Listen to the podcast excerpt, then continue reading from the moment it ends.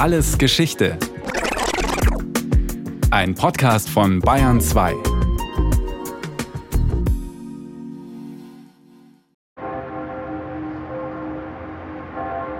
Der Neupfarrplatz mitten in der Altstadt von Regensburg ist umringt von eindrucksvollen Bürgerhäusern mit teilweise prächtigen Fassaden. In der Mitte des Platzes steht die Neupfarrkirche. Sie wurde gebaut als Zeichen christlichen Triumphes über die Juden. Der heutige Neupfarrplatz, nur ein paar Schritte vom Regensburger Dom entfernt, ist ein künstlicher Platz. Er entstand im Jahr 1519, als das jüdische Viertel hier dem Erdboden gleichgemacht wurde.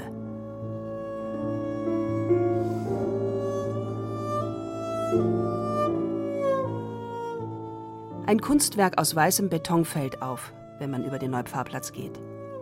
Es ist ein Bodenrelief, das man begehen und auf das man sich setzen kann. Geschaffen hat es der israelische Künstler Dani Karawan auf den Fundamenten der im Mittelalter zerstörten Synagoge. Als Mahnung und als Erinnerung an die lange und wechselvolle Vergangenheit der jüdischen Gemeinde in Regensburg.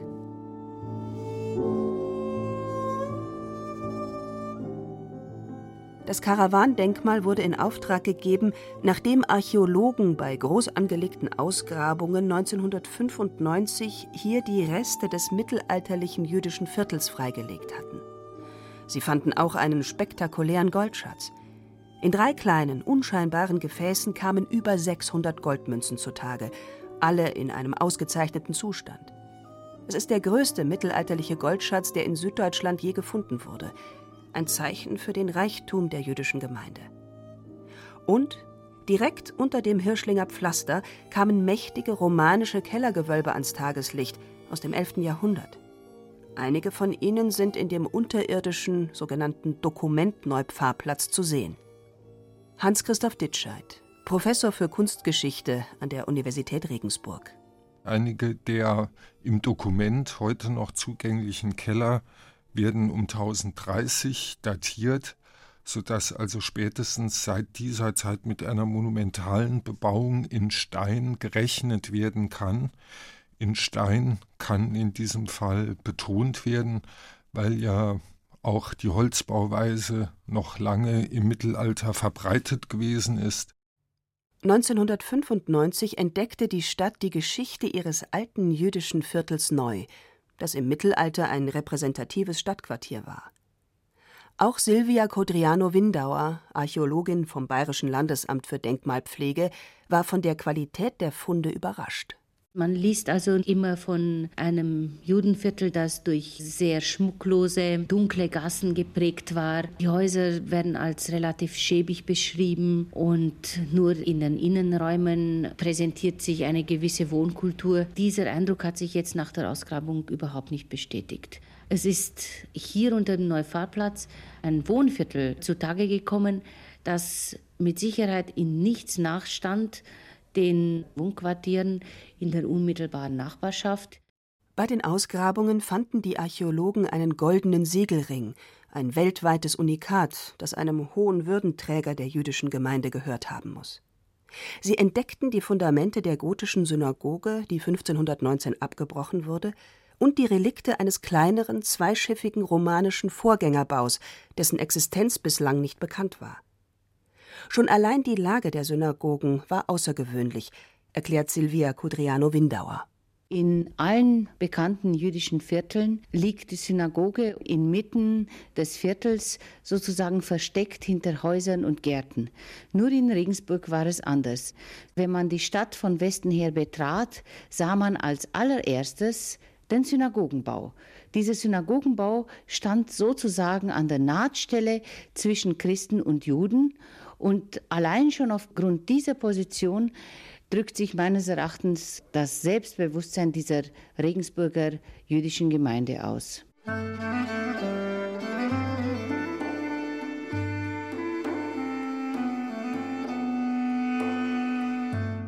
Mindestens 700 Jahre lang hatten Juden in Regensburg kontinuierlich in einem Viertel gelebt, so lange wie sonst in keiner anderen deutschen Stadt. Lange Zeit ging es den Juden hier gut. Die Stadt entwickelte sich durch den Fernhandel zu einer reichen, blühenden Handelsstadt und die jüdische Gemeinde trug ihren Teil dazu bei. Aber auch in der frühen Zeit der jüdischen Gemeinde gab es Spannungen zwischen den Religionen. Im Jahr 1096 zwangen christliche Kreuzfahrer in Regensburg die Juden, sich taufen zu lassen. Kaiser Heinrich IV. gestattete den Zwangsgetauften ein Jahr später die Rückkehr zu ihrer Religion. Hans-Christoph Ditscheid erinnert an das Regensburger Uta-Evangelistar, das in der Staatsbibliothek München aufbewahrt wird. Der Kodex und sein prachtvoller Buchkasten wurden für die Äbtissin Uta des Regensburger Klosters Niedermünster geschaffen, vermutlich von den Meistern des hiesigen Klosters St. Emmeram. Um 1025 entstanden ist das Uta-Evangelistar mit einer symbolischen Kreuzigung Christi und auf dieser Buchmalerei wird das Kreuz Christi flankiert von einer Ekklesia und einer Synagoga, beide als einander widersprechendes Schwesternpaar, wobei die Ekklesia anbetend zu Christus emporblickt, während die Synagoga sich seitwärts biegt und wie eine Verurteilte auch gleichgesetzt wird mit Mors, der Allegorie für den Tod, also Tod und Leben zu Füßen des Kreuzes. So wird sein, als hier wird kommen. Als hier wird kommen. Das jüdische Viertel von Regensburg, das waren etwa 30 bis 40 Häuser im Bereich des heutigen Neupfarrplatzes. Die dreischiffige gotische Synagoge war eines der bedeutendsten jüdischen Gotteshäuser des Mittelalters. Sie diente als Vorbild für berühmte Synagogen, die es heute noch gibt, sagt Professor Hans-Christoph Ditscheid. Offensichtlich ist die Altneue Schule in Prag abhängig von Regensburg. Wer sich also heute noch ein Bild machen will, wie das Innere von Regensburg einst gewirkt haben könnte, der muss nur nach Prag gehen und kann die Altneue Schule besichtigen. Und dieser Bautyp hat dann auch weitere Verbreitung gefunden, denn über Prag ist dieser Bautyp dann seinerseits wieder bis nach Krakau weiter transportiert und tradiert worden.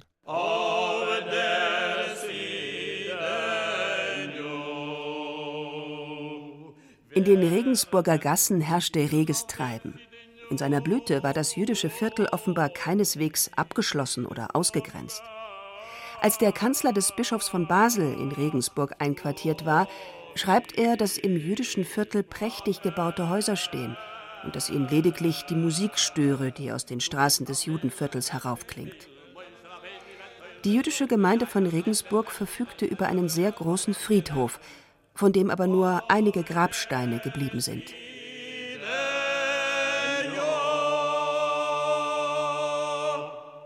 Der Friedhof hatte von vornherein eine überregionale Bedeutung weil erlaubt wurde, dass auf dem Friedhof nicht nur Regensburger Juden bestattet werden dürfen, sondern auch Auswärtige. Und zuletzt muss der Friedhof ca. 4200 Grabsteine gezählt haben. Es wird berichtet, dass der Friedhof eine der mittelalterlichen Hauptattraktionen von Regensburg gewesen ist, dass es Reisende gegeben haben soll, die eigens aus Prag sich auf den Weg gemacht haben, um diese Regensburger Attraktion des jüdischen Friedhofs besuchen zu können. Die jüdische Gemeinde von Regensburg brachte große Persönlichkeiten hervor. Rabbi Petachia wird als der Regensburger Marco Polo bezeichnet. Er brach Ende des 12. Jahrhunderts zu einer Weltreise auf. Von Prag aus machte er sich auf den Weg, um über Krakau, Przemysl und Kiew bis in den Orient, bis nach Babylon zu gelangen. Ein Zeitgenosse von Rabbi Petachia war Rabbi Jehuda Hechassid, zu Deutsch Rabbi Jehuda der Fromme, oft auch nur Rabbi Juda genannt. Er war wohl der bedeutendste jüdische Gelehrte der Gemeinde und lehrte auch an der Talmudschule. Gerade die Talmudschule unterstreicht die große Bedeutung Regensburgs für die Juden in Deutschland. Den Charakter der Stadt würde ich bezeichnen als weltoffene Metropole. wenn man daran denkt, dass Regensburg im 11. und 12. Jahrhundert eine blühende Talmudschule besessen hat, die zeitweise von circa 100 Studenten bevölkert gewesen ist und diese Studenten kamen aus allen Teilen des Reiches und nach dem abgeleisteten Studium sind sie auch wieder in diese verschiedenen Regionen entsandt worden. Rabbi Judah erzählt in seinem bedeutenden Werk, dem Sefer Chassidim, dem Buch der Frommen, aber auch unterhaltsame Geschichten, die den Volksglauben der damaligen Zeit widerspiegeln. Er kritisierte die Mode, teure Vögel im Käfig zu halten und sagte, man solle das Geld lieber den Armen geben. 400 Jahre nach dem Tod von Rabbi Judah erschien in Basel das jüdisch-deutsche Maßebuch, ein populärer Band mit Erzählungen. In einem Regensburg-Zyklus finden sich Geschichten um Rabbi Judah. Eine Geschichte berichtet, wie Rabbi Judah dem Bürgermeister von Regensburg einmal erklärt habe, warum ihm ein kleines Lamm nachgelaufen ist und Mäh geschrien hat. Dann sagte der fromme Mann, Lieber Herr, ich will es euch sagen. Das Lämmchen schreit euch nach, um euch zu sagen, dass während ihr hier spazieren geht, ein anderer Mann bei eurer Frau zu Hause liegt. Um festzustellen, dass das wahr ist, gehe schnell heim, und ihr werdet sie noch beieinander erwischen. Der Bürgermeister ließ sich das nicht zweimal sagen und lief heim, so schnell er nur konnte, und fand sie beieinander, genauso wie der fromme Rabbi es ihm gesagt hatte. Da schickte er nach dem frommen Mann und sagte zu ihm, ich danke dir, dass du es mir gesagt hast. Du sollst nie einen Grund haben, es zu bereuen. Und er gab ihm ein gutes Geschenk und wurde auch sehr freundlich zu den Juden. Aber seine Frau war unschuldig, denn der Mann hatte sie gewaltsam gezwungen und er wurde dementsprechend vom Bürgermeister bestraft. Nach 700 Jahren kam es für die jüdische Gemeinde in Regensburg zur Katastrophe. Im Jahr 1519 vertrieben die Christen die Juden aus der Stadt. Das friedliche Miteinander war Hass, Gier und Mordlust gewichen. In einer christlichen Quelle, dem Bericht des Christophorus Ostofrancus, hört sich das so an. Ich möchte diese Vertreibung verdienterweise den treulosen Juden selbst zuschreiben. Diese Menschenart nämlich ist heute dem Nichtstun, der Liebeslust und dem Zinsgewinn ergeben. Viele Domprediger haben den Christen die Treulosigkeit der Juden erklärt. Aber bis jetzt hat die Angelegenheit keineswegs den gewünschten Erfolg gezeigt. Aus Barmherzigkeit hat Gott den Herrn Balthasar als Prediger wie aus den Höhen herabgesandt. Er sah den nicht geringen Schaden der Stadt wie die bösen Juden die Christen von Sachwerten und Bargeld beraubten und wie sie Christus und seine immer jungfräuliche Mutter beschimpften. Wie eine Mauer stellte er sich vor die Schafe, indem er mutig gegen diese Leute, die zu nichts taugten, als in die Pfanne gehauen zu werden, predigte. Im 16. Jahrhundert verlor Regensburg seine Bedeutung als Handelsmetropole, während Nürnberg noch florierte. Mit dem rapiden wirtschaftlichen Abstieg der Stadt wurde auch das Leben der Juden immer schwieriger. Die Bewohner gerieten immer mehr unter Druck. Und das, was der Domprediger Balthasar Hubmeier dann tagtäglich von der Kanzel predigte, in den Juden nämlich die Wurzel allen Übels zu erkennen, ist in Wirklichkeit das Ventil gewesen, um die wirtschaftlichen Schwierigkeiten auf solche Weise religiös zu kompensieren.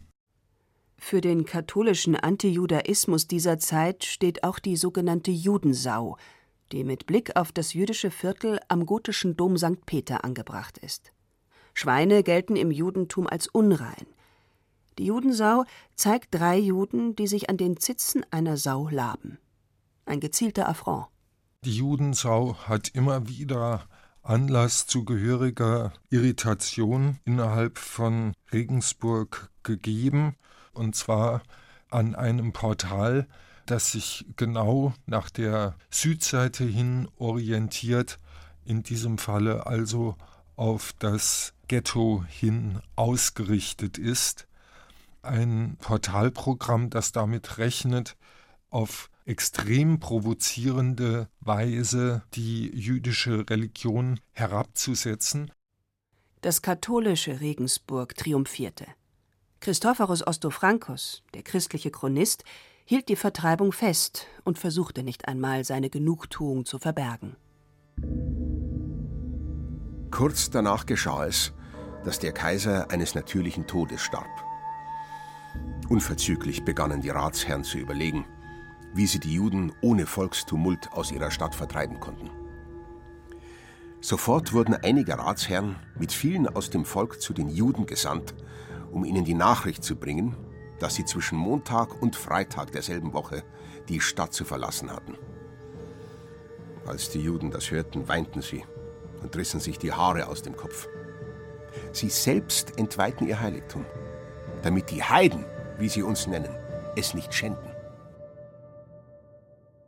Die Juden haben also sehr knappe Fristen gesetzt bekommen am 21. Januar 1519, also sechs Wochen nachdem ihr mächtiger Schutzherr Kaiser Maximilian verstorben war, und genau dieses Interim hat der Rat der Stadt dazu benutzt, um die als lästig erkannten Juden endlich vertreiben zu können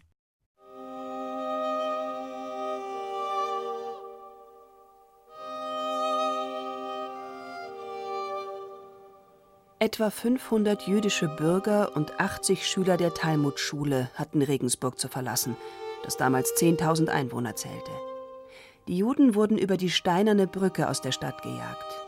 Wer nicht gehen konnte, wie schwangere Frauen, wurde auf zwei Schiffe gebracht.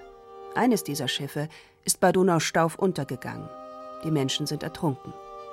Das jüdische Viertel wurde dem Erdboden gleichgemacht, die Synagoge abgebrochen als dann 1519 der Pogrom wütete, sprechen die Bauakten der Neupfarrkirche davon, dass volksfestartig die Zerstörungswut inszeniert wurde. Sogar das Freibier, das damals zum Ausschank gekommen ist, ist über die Baurechnungen der Marienwallfahrtskirche abgerechnet worden. Dann ereignete sich ein Vorfall, der als Wunder eingestuft wurde. Der Steinmetz Jakob Kern war bei den Arbeiten am Neupfarrplatz verschüttet worden. Doch er hatte den Unfall überlebt und seine Rettung der schönen Maria zugeschrieben. Eine Wallfahrt begann. Eilends wurde eine hölzerne Kapelle errichtet. Man begann aber auch mit dem Bau einer riesigen Kirche aus Stein, die über der Synagoge hätte stehen sollen. Das hölzerne Modell steht im Historischen Museum der Stadt. Professor Hans-Christoph Ditscheid spricht von einem der interessantesten Baumodelle der Spätgotik. Diese Ausführung der Wallfahrtskirche ist aber deshalb vereitelt worden, weil einerseits die Wallfahrt Mitte der 20er Jahre im 16. Jahrhundert wieder schlagartig zurückging und zweitens, weil eben auch die Vorboten der Reformation Martin Luthers an die Pforten von Regensburg geklopft haben. Luther hat gegen die boomende Wallfahrt sehr polemisiert und er meinte etwa sinngemäß, erst müsse die schöne Maria hässlich werden, bevor das wahre Evangelium in Regensburg seinen Einzug nehmen könne.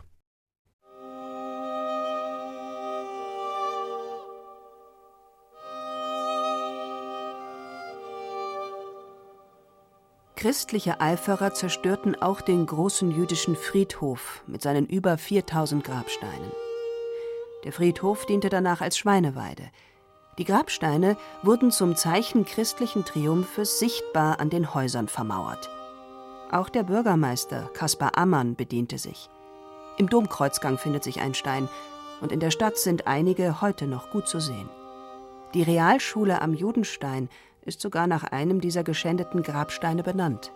Die sicherlich krasseste Form der Herabsetzung erfährt ein jüdischer Grabstein allerdings in der Fragstadt im alten Rathaus, wo er 1533 eingebaut wurde. ein hebräischer Grabstein, der als Sitzplatte des Aborts für die Hinrichtungskandidaten des dort vorhandenen Gefängnisses in den tiefsten Tiefen des Rathauses vorbehalten ist. Von der gotischen Synagoge sind nur die Fundamente geblieben. Wie sie innen ausgesehen hat, hat Albrecht Altdorfer dokumentiert. Kurz vor der Zerstörung zeichnete der Maler und Stadtbaumeister das Gotteshaus, minutiös und detailgetreu. Die Art und Weise, wie er diese Radierungen kommentiert hat, lässt keinerlei Zweifel daran aufkommen, dass er selbst die zeittypische antijüdische Haltung auch vertreten hat. Er hat durch den Abbruch der Synagoge und durch den winkenden Neubau einer Marienwallfahrtskirche zur schönen Maria erheblich profitiert. Als Stadtbaumeister hat er selbst am schwunghaften Handel der 4200 Grabsteine seinen Erfolg gehabt und das ist eine wenig sympathische Seite an Altdorfer, an der wir aber aus der Sicht einer kritischen Geschichtswissenschaft wohl kaum herumkommen. Heute steht der ganze Neupfarrplatz für die jüdische Geschichte der Stadt.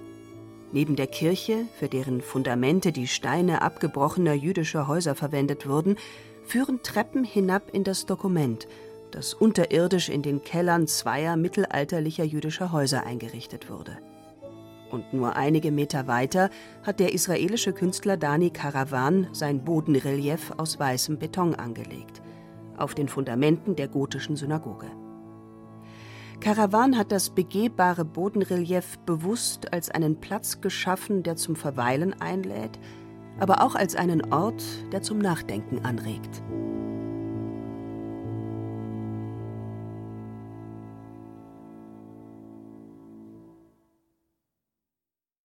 Das war Alles Geschichte, History von Radio Wissen aus der Staffel Jüdisches Leben in Deutschland, diesmal mit der Folge Regensburg von Thomas Muckenthaler.